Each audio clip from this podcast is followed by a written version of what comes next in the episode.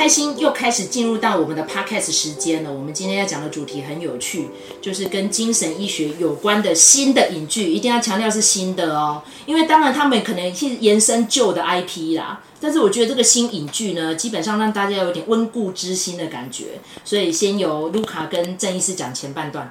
我们先讲那个我们麦嫂不看的韩剧。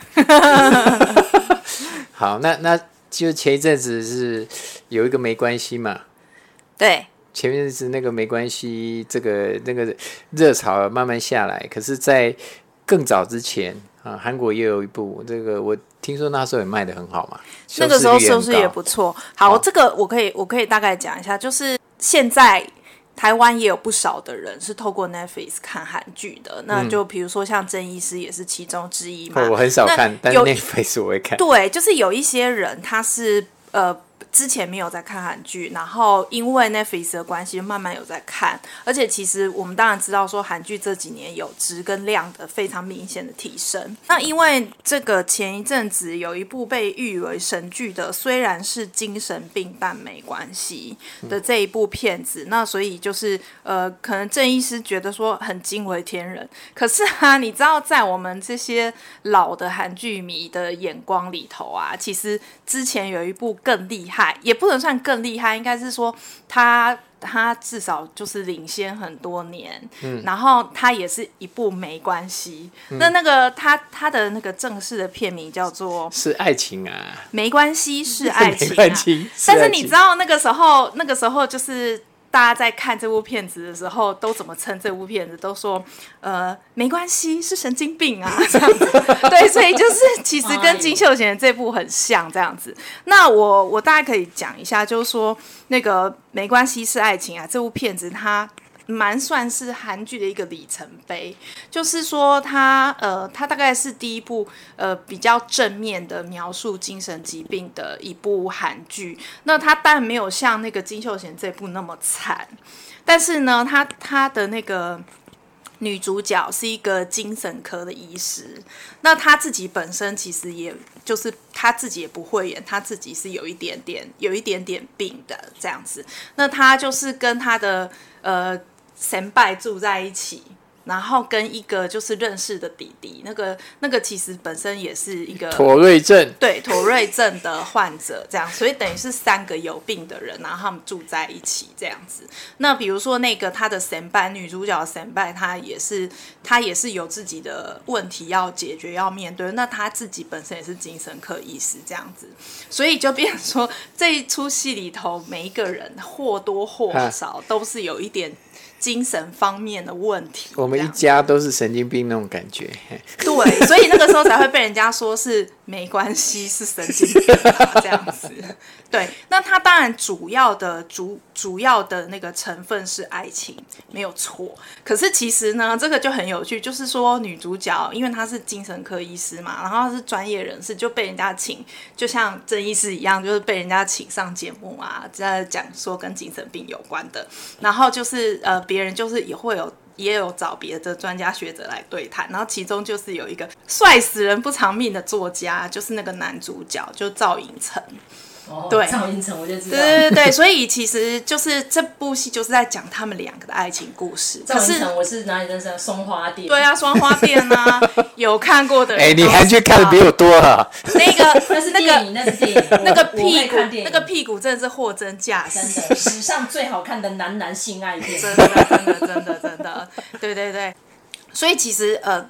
它就是看起来是一个呃很香喷喷的爱情故事，可是这个故事呢，呃，进展到后来，你才发现说，其实这个男主角也是有病的，而且他病的不轻。我很早就看到他有病啊。是，对，其实就是对，但是就是我是说，以剧中人来说，啊，女主角在发现这件事情的时候，她她怎么样去面对，然后。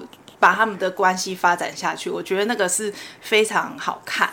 这个这个女主角发现她的这个亲密爱人，竟然是可能是这种啊、呃、思觉失调哈、啊，以前我们叫精神分裂的患者。嗯、对，这就让我想到那个以前我还在那个医院工作的时候啊，有一次我们请到一个国内专门治疗这种嗯、呃、同性恋啊哈，现在当然同性恋没有人在治疗，但是过去。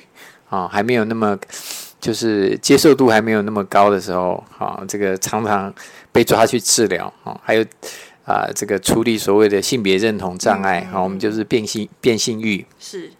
好，那讲到最后，就是他讲了这个一大堆侃侃而谈，结果有一个下面有一个人就问了，他说：“那某某医师，如果你发现你小孩是这个同性恋，你怎么办？”啊，他说：“我很确定我小孩不是，所以我没这个问题。”他这样回答，这个这个回答代表什么？如果他小孩是，他也很难接受。哎，对对对对对。你这样子，后面的意思就是这样子，啊、哎，对不对？好，那剧中我看到那个女主角，他那个这一幕就是没办法接受他的亲密爱人哈生病这一幕，我就想到我那个我们那个资深的精神科医师在回答这个问题一样，就是如果他出现在你的至亲，你也难以接受。好，那这里面。他他讲了很多精神科的治疗啦，可是就是大家不要神化这个精神科的治疗啊，包括药物治疗啊，那还有包括其实对于妄想哦这件事情，他有没有办法像剧中的这样子去看到那个妄想的破绽？嗯，其实一般只要是病人，其实很难。嗯，而且如果他是因为已经是视觉失调发病了。呃，当然，里面他有提到一些，就是他功能变得很差。他原来可以写作，他变得没有办法写作，对，对不对？这是他功能变差的一个症状。可是他其他的功能看起来好像又还不错，他还可以去广播啊，哈，然后上节目，对啊，其他的社交看起来还不错。嗯、我会觉得，在如果以发病这件事情来讲，他这个是比较跟我们的医学上，好是比较没有那么 match，好。啊，但是它有没有功能下降？的确是有。他描述了这个对于妄想的厘清，我觉得这个这个就比较戏剧化，大家参考一下就好了。嗯、哦、啊，但是所有这些韩剧哦，不管这，我觉得他拍的多好，我最考讨厌就是看最后一集啊。怎么说？最后一集几乎都在交代，要给大家一个圆满的交代。哦、所以最后一集我常常都看到想要想要提早就把它那个关掉。好，因为我知道那就是为了让观众有有个。呃，可以回去好好睡觉的这种结局。没错，没错，对对对，我我在想，就是如果有一些人，呃，他们是不喜欢看韩剧的，可能也跟这个有关诶。就是说，我觉得。毕竟他还是跟那个呃韩国人的生活息息相关，嗯，所以我觉得他那种必须要有一个 happy ending 的这件事情的那个交代是很强烈的。是他们生活必须要有一个寄托。没错，那而且我觉得韩剧也是最近几年才开始有所谓的，就是说第一季、第二季、第三季，嗯，那就会变成说他那个处理问题。的这件事情比较没有那么急迫，是，是，不然我觉得如果以以前的来讲的话，我们那个从那个很久以前一路看韩剧过来，就是要不然就是惨兮兮，最后一集所有人都死掉，要不然就是最后大家都 happy ending 这样子。啊、然后我最喜欢讲的就是韩剧的那个婆妈剧啊，啊，那个不是我们现在我们现在看的这些 Netflix 上面几乎都是所谓的短剧。就是迷你剧，然后他都是都是偶像跟那个很棒的演员来演，然后他们有那种很长篇的家庭剧啊，就是怎么样呢？就是最后一集是怎么样的？就是呃。呃，恋情被阻碍的一定会结婚，然后呢，好不容易结婚的一定会怀孕，就你知道，连五十岁即将停经的妇女都会怀孕，这样子，对，就是这样，就是这样。然后那个呃，反正就是说，那个戏里头的人一定会有一个进展。那假设说你不让这些人有一个很明确的结局的话，那个观众就是把你搞到死。啊、观众就会，他们不接受开放结局的。对，你你刚才讲到五十岁那个一还会怀孕，我就想到帕索里尼有一部电影，那个一个男子跑到那个修道院里面去，最后那个每每个修女都要找他呃来来一段，然后到最后他忍不住就说我不要了，结果那个修女就很高兴的去说 miracle miracle。就是 miracle，就是奇迹发生的啊、嗯！因为我们不是，因为我们跟这男的每个人都要跟他那个 make love，然后让这个奇迹发生，所以他要继续留下来。那不就紫屋磨练吗？不是，因为他在里面他是装那个哑巴不会讲话，哦，啊，他们就一开始是可怜把他留下来，但是因为每一个人都需要那个性的安慰。我觉得这件事情哈，我们可以讨论一下阿莫多瓦，他很多电影都有这样的情节，《四千金的情人》还记得这部片吗？当年干掉李安的喜宴就是这部片，也是这种情节。这个我们知道。五十岁怀孕是伊能静啊，他不是一直说他生第二胎，但我不太想讲这个人啊。是是是。对啊，他就一直强调那是一个奇迹。好好好好，我还记得意大利讲的 miracle 就是 miracle miracle，怎么变成那个语言教学？这个意大利，没有，我们就是从教父来学的，所以意大利讲的费里尼很久以前哦，不是帕索里尼，帕索里尼，帕索里尼，因为大家知道那种六七零年代意大利导演是很厉害的。哦，帕索里尼的都是惊世骇俗的，哈，有空再来开一堂，好不好？对对对对，好。好，那所以那个我我我大概可以稍微补充一下，就是说那个没关系是爱情吧，他的他的那个困境就在于什么呢？我我刚才不是说他有点病吗？然后他的病啊，就是他是无法与人发生亲密关系，嗯、然后那个是源自于他跟就是他他对于他妈妈的不好的回忆，对，因为他看到他妈妈去跟人家那个约会接吻了，哦、就是跟外遇的对象，对，对，可是。对他那时候因为家家中有这个经济状况，他没办法去念医学院，然后他又跟那个他外遇的对象联络，叫他去找他妈，哦、互相利用的关系。然后这你看这非常矛盾，就是说他明明非常就是觉得这件事情他没办法接受，可是当他需要的时候，他还是让他发生了。好，所以在这这中间，他他得要有一些历程去接纳他自己，还有接纳他妈妈。嗯，好，那怎么样接纳？哦，当前提就是有一个接纳你的人。嗯，好，那就是碰到一个爱你的人。嗯，好啊，这个男主角就是就是看起来就几乎是无条件的接纳他的状况。还真的蛮类似那个哎，虽然精神病但没关系。对，可可可很多环节很对对，可是就是这这事实上是真的，就是我们在妈妈来的，我我们在做所谓的心理治疗，哎，也是如果你可以去接纳别人，接纳自己，我们也是在心理治疗里面，我们先去就是去接纳。我们的个案，我先问一个问题好不好？我一直长久以来想问，因为我是有研究犯罪心理学的，很多连续杀人犯基本上有的是从母亲，有的从父亲。你觉得父亲影响力比较大，还是母亲的影响力？因为我们从子宫生出来的嘛，是母亲比较多嘛？父亲，父亲比较多，可是父亲经常不在啊，像那些精神病患几乎都是父亲不在。如果是父亲在的话，父亲影响会比较大。为什么？这个是研究告诉我们的，就是他们发现，就是父亲。的那个 father figure，或是他的一些特质对小孩的影响，小孩就是以后行为恰不恰当干嘛？其实父亲对他们的影响，那跟小孩的性别有关，例如说是女婴或是男婴。这我没有特别看过，但是我特我有看过的研究是父亲对于小孩的这种，就是以后行为啊，就是他会不会去这个会不会容易失控？还是因为我们讨论都是暴力犯罪居多，因为我讲 serial killer 当然都是暴力比较多嘛。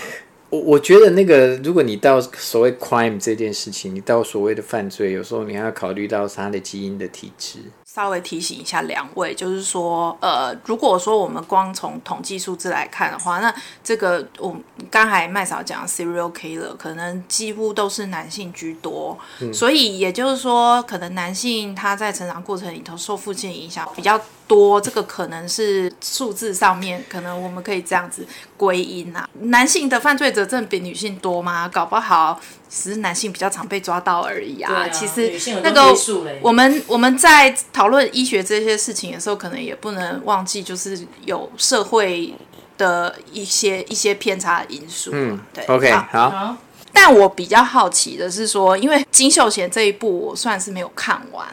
然后呢，没关系，是爱情。我当时其实也是非常艰难的把它给看完了。嗯、对，但我我有一点好奇，就是郑医师，你要不要帮我们比较一下这两部片子？我我觉得那个金秀贤这一部之所以变成一个护工啊，然后呃，也是因为前面已经有用精神科医师当主轴了，所以他就不能用精神科医师当主轴，哦、对不对？然后，但是他又要跟精神科有关系，是。好，那那里面跟精神科比较有关系，就是那个院长嘛，是对对对，对不对？对啊，那个院长的 type 又跟这个没关系啊，这个女主角对，跟跟前一部这个这些精神科的 type 不太一样。嗯，对，金秀贤这一部的那个院长，他比较像一个旁观者，是他自己在对自己的剖析这个部分，或者是他对于自己接纳这个部分。他比较少去提，他大部分都是在讲里面的人的一些状况，除了他自己，呃，他就说，哎、欸，为什么他他的这个护理长啊，那边隐藏那么多年，他都没有认出来？嗯嗯嗯、他那时候有稍微的，就是往内一下，哦、但基本上他都是往外，在旁边，我觉得类似旁白的角色。对，但是在呃，没关系，是爱情、啊。对，在这一部里面，事实上你就会发现，其实每每一个人，事实上他们都会。你要讲自我剖析，啊，或是说自表，我觉得都可以。嗯，好，但是这个我觉得是健康的。嗯，就是你你先承认自己有问题，你的问题就不会太大。嗯，那很多人他的问题在于他不承认自己有那个问题。好，那那个问题就会啊、呃，我们讲那个叫阴影效应，你就是越抵赖他，他对你的影响就越大。嗯嗯嗯。好，所以我会觉得在那个第一部没关系是爱情是。这一部的话，事实上就是他每一个人，他几乎都有自己要面对的东西。嗯，好，那只要他们愿意承认面对自己有啊、呃、这些问题，然后他们愿意接受帮助，啊，事实上他们都有机会走出来。嗯、你你去看到最后，事实上是这样子，是对，对不对？对。好，那在呃金秀贤金秀贤这一部的话，事实上我会觉得它比较有趣，在于那个女主角的阴暗面了。好，但是但她的情情节可能比较曲折离奇。呃，对，我会觉得它不是比较一个黑暗的部分。是对。啊，那但是黑暗里面，他又把那个绘本这个元素弄进来。是。那很多人对绘本不是。很清楚，或是他根本不会去看这种东西，嗯啊，所以我觉得就是他结合了精神科跟绘本，嗯嗯嗯啊，还有就是自闭症，是对，他还有自闭症的对对对。议题。那在那个就是没关系是爱情这边，事实上他就比较没有就是这些成分，所以我会觉得第二部他要跟第一部有做一个区隔，所以他要再拉一些新的元素进来。我觉得在剧情上面，还有就是在。精神科的疾病把它抓出来这个部分、嗯、啊，他要想要去呈现的部分，他要做一些区隔。是对、嗯，我觉得都可以看。我觉得这两部其实就都有讲到一些精神科的东西。好，那我们我们自己是专业，看起来会觉得，哎，其实他他们有特别花心思在这上面。这样子。嗯，对对，其实郑医师你这样子讲，我就是，我就就是我觉得有点到我，就是为什么我觉得没关系是爱情比较好看，嗯嗯，就是因为因为里面的人都是精神科医师，里面有好几个精神科医师，然后里面的每一个角色，他们都有他们自己的问题，就包括精神科医师本人，他也是有自己的问题要解决，所以我觉得他看起来比较像是一个，就是人生的一个。一个对照吧，后面这一部金秀贤的这一部的话，就会变成说，你最好是对男女主角的人生问题感兴趣，你就会一直看下去。我、啊、我觉得就是，如果你碰到一个这样女的哈，就是时不时就是她的外在条件根本就很好，但是时不时会起笑或是脱序。好，那你你想要了解这个女的，通常她们后面都有一些这个背景，值得你去了解。嗯，好，所以我常常说哈。你看到这个剖面，不要马上就开干或开骂或者开屌，嗯嗯，因为它是一连串的那个前因到这里的后果。嗯、如果你去了解它后面的 history，你就会知道发生这样的状况是必然的。是。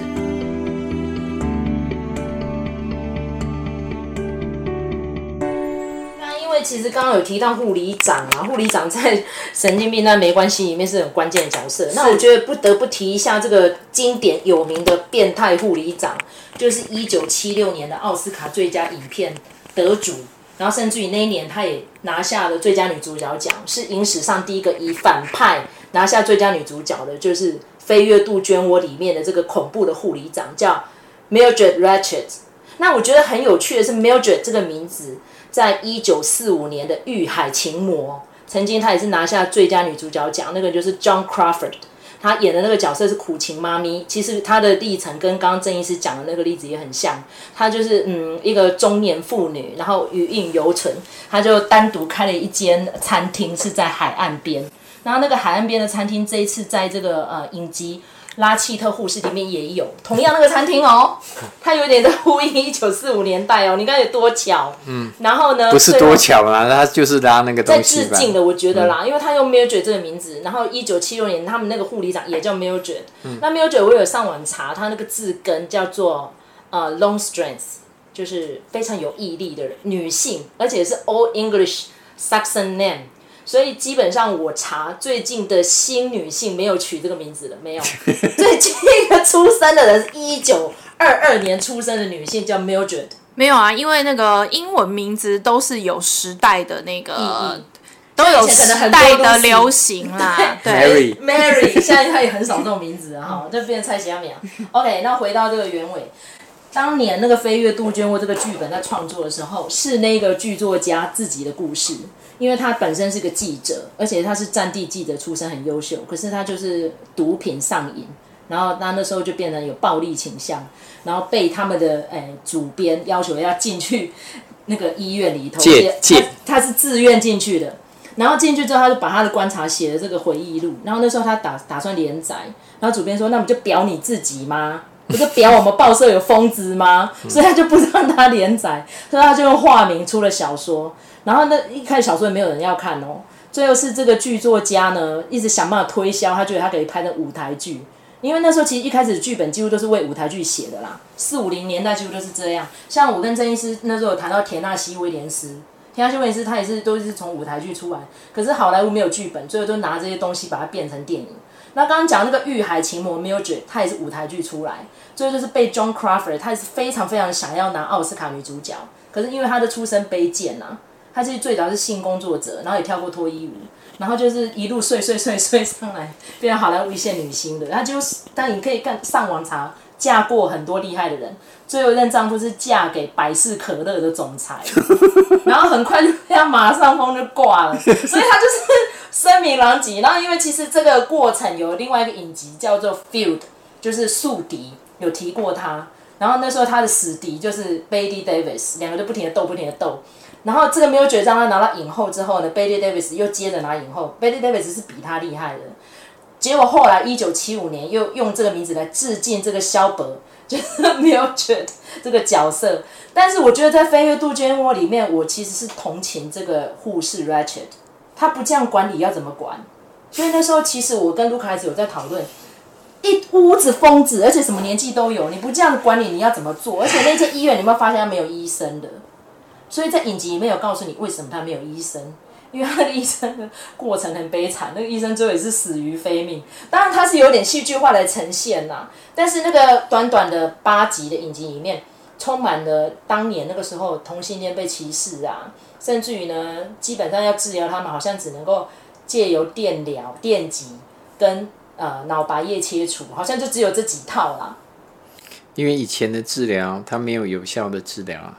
所以它看起来都是非常不人道，不然还有一一个方式叫胰岛素休克，有听过吗？没有，就是用胰岛素把你打到低血糖，然后让你昏迷，然后再把你那个再喂那个，就是给你吃糖啊，或者在点滴里面再给你加糖。你知道它里面有个治疗法真的超恐怖，他就把人放在那个锅子里面煮，然后煮到那个差不多摄氏四十五度，嗯，让你热到昏过去，然后要煮二十分钟哦，嗯。然后那时候一开始他们不知道这是什么鬼东西，说你是要把我煮到骨肉分离吗？是要炖汤吗？是是。然后后来呢，他二十分钟之后再把它丢到冰水里面，就有点像我们去三温暖会做的事情。啊。那是冰糕。是是。然后冻冻到醒过来，然后说那个叫治疗同性恋呢。啊，没有啊，这这个 吓到爆。以前就是他会把你弄到水里面嘛，你还记得吗？有那个椅子啊，把你固定在椅子上，然后把你弄到水里面。那个是 torture 吧？对，可是行可是就在精神科的病房里，我们在电影里面看到，就是以前以前的精神科，事实上它就是只是一个收容哦，它没办法做一个有效的治疗。对，真正精神科有所谓的治疗，是从弗洛伊德开始的。哦，不是卡用，卡用跟弗洛伊德时间差不多，差不多了，对对对，不同学派，我知道。对，那他们都是做这个所谓的精神分析嘛。好，那用就荣格啦，荣格咔咔用。那又回到万恶的犹太人都用性来分析精神问题。哦，其实我觉得就是呃，我们现在来看，就是精神科的治疗，就是早期的治疗是很野蛮的。可是我们都不要忘了，其实。西医本身就是这样的哦，对了，就是我们如果看那个刚开始有外科手术的那个年代，外科手术是技师在做的，而且都是偷尸体来做的啊，没办法。对，所以其实我觉得大的手术致死率都很高。其实是万恶的天主教啊，让大家不能真人实验。所以如果说如果要讲的话，你你你也可以说精神医学在这几十年里头进步非常的多。呃，跟以前相比啦，可是就是我们知道在，在这个治疗效果上面，我们觉得还有很大的空间要去努力啊。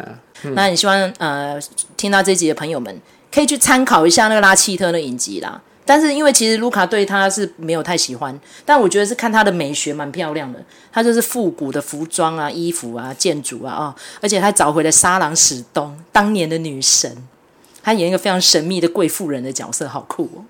好，就是这样。我其实看那个重点在这边。然后，然后因为其实大家知道那个主创者 Ryan Murphy，他就是一个同性恋嘛。然后后来他其实创作了蛮多个 IP，都有同性恋元素在里面。而且在里面他用了很多少数族裔，很有趣。黑人都是很多就是主角，甚至于他在里面的医生，他是找那个菲律宾裔的 John John Barnes，他演里面的医生哦，菲律宾人哦。我就在想说那个医生到底是哪里人？他最早其实是在好莱坞，他是演那个诶 Miss Saigon，他演那个酒吧的吧主。哦然后，因为他又会唱又会跳，然后他在美国恐怖故事最新第八季，他演了一个很关键的巫师的角色，然后大家很喜欢他。可是他在里面，他他是一个 doctor 叫 Hanover，Hanover 其实就是德国名字，好怪哦。然后他，但是他是个亚洲裔，然 后所以就是很酷啦。然后在莎朗史东来，然后他在里面那一集叫做冰锥。然后我那时候就跟郑医师说：“哎，冰锥耶！”然后郑医师就有听懂那个关键字，他说。那就是没穿底裤的那个电影。我说对，交叉长腿，用冰锥杀人，然后最后还有人 copycat 就 copy 的那种杀人方法。所以我觉得这是一个非常棒的主题。那也希望说我们听众朋友锁定我们的频道，会听到很多让你匪夷所思、不一样的影剧分析。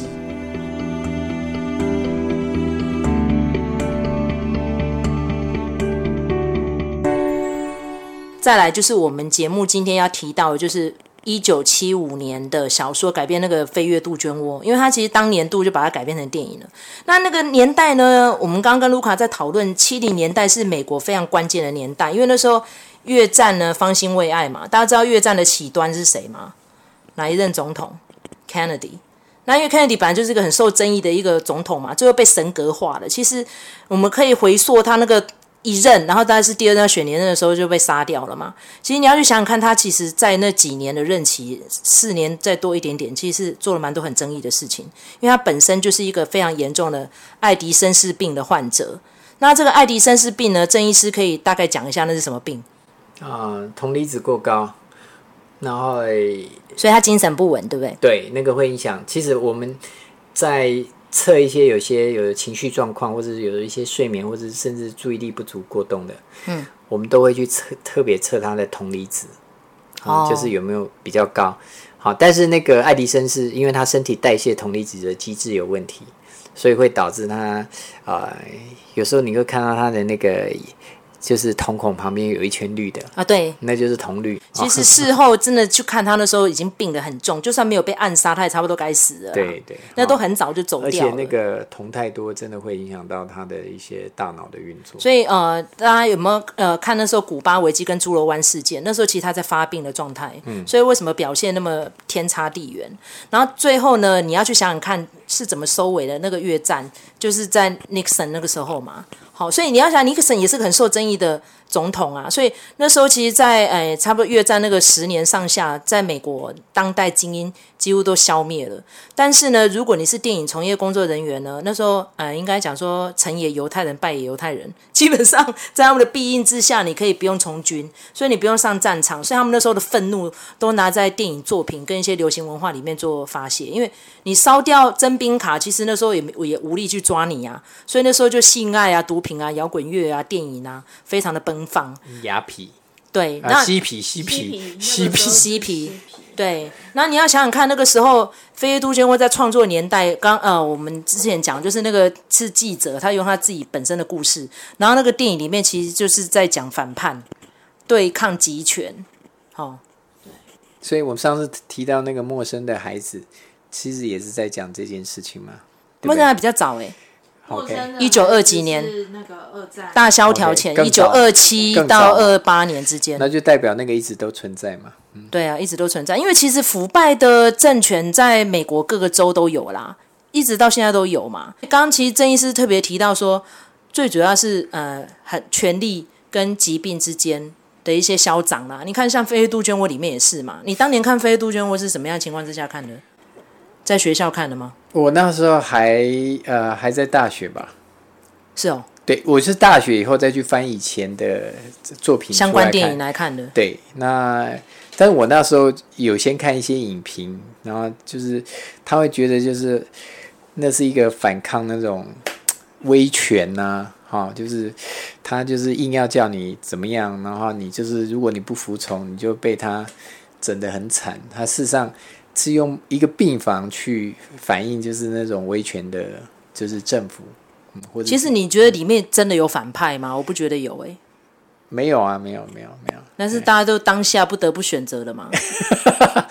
啊，但是我觉得这个剧有趣的就是，你可以从很多的面向去看呢、啊。嗯，对。那大家就说最爽的就是把那个石头砸一个那个嘛，对不对？要把他闷死嘛，对不对？他不忍心看到他那个要死不活的样子嘛，对不对？因为其实那时候脑白叶切除术，其实郑医师有回溯，那当年是拿到诺贝尔医学奖的。那那一段过程我是知道，但是因为其实那时候您刚刚讲的只是在控制病患，并不是真的治疗。而且他致死率很高。对，那因为其实那时候好莱坞的剧作家非常多，都是在讲这个脑白叶切除。然后还还甚至于讲到说，那时候对病患就只能够用这些什么冷热疗法啊、电击啊什么，极度的残忍。那时候根本没有人权可言，甚至觉得同性恋者就是一种病。那因为其实我们刚刚特别提到说，这个拉契特护士的原创者 Ryan Murphy 本身就是一个同性恋者，然后他很喜欢把同性恋元素放进来他的剧作里面。其实那也是一种反叛呐、大家知道，其实同性恋人权在美国还没有变成多数。有一个人，他有接受过脑白叶切除手术，那个人就是甘乃迪的妹妹罗斯玛丽。哦，对，对，这本这个是有写成，也是有写成一本书的。对，就是在讲说，呃，因为罗斯玛丽她就是她有点怪怪的感觉，好像有点花还是干嘛的。然后呢，呃，他们家的人又是全部都从政的大人物，所以就觉得说他。嗯，是不是要想办法给他治疗一下？所以就让他接受那个脑白叶切除手术。结果他的结果就是他，他就变成一个废人，然后终身住在疗养院。那后来其实甘乃迪家族也是因为这样子，就是家里有人是这样子的一个过程，所以后来他们就我忘记是哪一个人了，就是创立那个残障奥运。他是这样子来的，对，所以我觉得其实那个，反正那都是一个过程，然后这些过程就是塑造我们今天的时代。对，好，那因为其实甘乃迪家族有病的人还不少啦，像他有一个 对，没错，那个子女，因为那个其实也有拍成电影，那个就是在灰色花园，然后还蛮可怕，他们那对母女就是互相虐待，而且是一辈子哦，而且两个都活超久了，到最后对。活在那个废墟里面，然后听说还造成了公安危机，因为里面就很多蟑螂、老鼠，很恶心，然后被邻居一直投诉。可是他是在豪宅区耶，所以他怎么说呢？那尤其是甘乃迪家族，很多人讲都是被诅咒啦，因为他曾祖父抛弃了一个女巫，然后就被诅咒他们家人都会死于非命。其实很多都穿凿附会，这就是郑医师讲的，有可能只是家族遗传，但是竟然被讲的是诅咒。像以前我也听过非常多啊，你们家男人都活不过三十几。搞半天其实是心血管的遗传，或者什么什么遗传，所以可以都可以用科学来分析的，大家就不要太穿凿附会了，对不对？希望大家就是有机会多看这些，啊、呃，可以我觉得发人深省，好，然后如果你找不到人可以讨论，好，你也可以就是对对对，然后如果你想要希望我们啊讨论哪些题材，哦，我们也可以就是把你的这个意见就是列为重点，好，然后安排。这样子，谢谢，谢谢。所以基本上，如果你没有时间读书，也可以看一下影剧；没有时间看影剧的话，也可以听我们的 podcast。保证会让你有非常多的获得。那现在很开心的，我们的听众越来越多了，也希望听众多多跟我们互动啦。如果真的是像刚刚曾医师讲的，你就是非常想要找一个人来诉说，也欢迎你留言给麦嫂跟卢卡，然后还有郑医师，然后我们就会回复大家的留言。今天非常谢谢大家收听这节节目，感谢，拜拜，拜拜，拜拜。